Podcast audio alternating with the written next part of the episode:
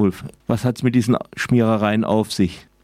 Also an der Emdinger Moschee, an einem Kindergarten und in Sechser Nachbarort äh, sind Hakenkreuze äh, geschmiert worden und raus mit, weg mit. Das, ist, äh, das sind jetzt Reste, weil die an der Moschee die Kripo beauftragt haben, das zu fotografieren und sofort übermalt haben. Aber weg mit und raus war noch zu lesen sozusagen. Jetzt gibt es heute um 13 Uhr auf dem, dem Marktplatz eine Mahnwache, hat, dazu hat die Stadtverwaltung der Oberbürgermeister aufgerufen. Aber es gibt auch darüber hinaus Menschen in Emding, die gestern Abend beschlossen haben, um 11 Uhr am kommenden Samstag auf dem Marktplatz sich äh, einzufinden und je nachdem, wie viele da sind, wird man sich entsprechend verhalten.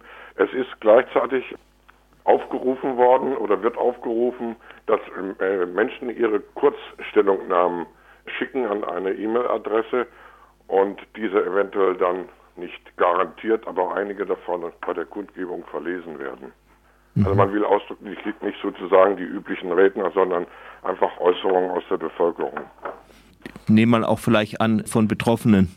Ja, ja, also betroffen sind in dem Sinne ja eigentlich alle. Ne? Denn für mhm. mich ist ein Hakenkreuz ein mörderisches Kennzeichen und eine Bedrohung aller, die den, den Produzenten der Hakenkreuze nicht in den Kram passen, um das mal so einfach auszudrücken. Das sind, das sind, äh, das sind Juden, das sind Moslems, das sind Ausländer, das sind Behinderte, das sind äh, bewegte Frauen und so weiter auch politisch Andersdenkende.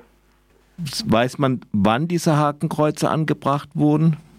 Da müsste ich jetzt nachgucken, das war letzte Woche. Mhm. Also nicht. Also die sind, wie gesagt, zum Teil dann ganz schnell, äh, ganz schnell, äh, nachdem die Kripo, die an der Moschee zumindest ganz schnell äh, übermalt worden. Am Freitag, genau, es war am Freitag, denn die äh, Leute von der Moschee wollten nicht, dass die beim Freitagsgebet gesehen werden von den Leuten. Deswegen hat man die vorgefunden am Freitag, hat die Kripo angerufen, die hat sie aufgenommen und dann hat man sie übermalt. Gibt es irgendwelche Anhaltspunkte oder Verdacht, welche Leute das gemacht haben könnten? Nee, also äh, Emding, sage ich jetzt mal speziell, ist, was diese Sachen anbetrifft, in letzter Zeit äh, sehr ruhig, fast idyllisch, wenn man das mit Verhältnissen im Osten, in östlichen Bundesländern vergleicht, wo ich Freunde habe, wo ich weiß, dass äh, die AfD und ähnliche Leute präsent sind auf der Straße, also richtig präsent sind und Leute bedrohen äh, unter Umständen auf der Straße und und und. Das ist bei uns noch so massiv nicht der Fall. Bin gespannt, was die Polizei draus macht.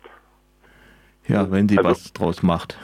Ja, ja, natürlich. Das, äh, das ist. Äh, ich traue ich, ich trau denen immer nur bis zu einem bestimmten Punkt, weil ich habe, äh, ich bin im Alter von 50 Jahren Politikerfahrung, das klingt jetzt großartig, aber ich weiß, wie nach links gehandelt wurde, 50 Jahre lang, ich weiß, wie jetzt gehandelt wird.